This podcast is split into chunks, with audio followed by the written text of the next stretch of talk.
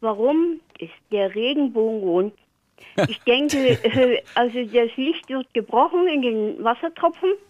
Ja, aber die fallen doch alle senkrecht runter. Da müsste man doch eigentlich einen bunten Vorhang sehen oder einen Streifen, oder?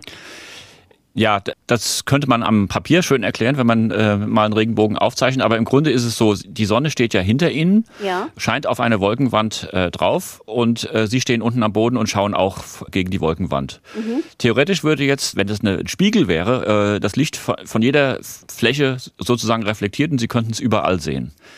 Da die Wolkentropfen aber runde, kugelige Objekte sind, äh, wirken die nicht wie ein flacher Spiegel. Und ähm, es ist so, dass die Sonnenstrahlen sozusagen in den Regentropfen eintreten, dann ein Stück weit gebrochen werden, an das hintere Ende des Regentropfes prallen sozusagen, dann reflektiert werden, wieder gebrochen werden und dann sozusagen gegen den Lichteinfall, gegen den Weg der ursprünglichen Sonnenstrahlen aus der Wolke herauskommen. Und das sieht dann ein Mensch, der zufällig genau so steht, dass er von dieser Tröpfchengruppe, die er gerade anschaut, äh, das Licht auch in die Augen bekommt.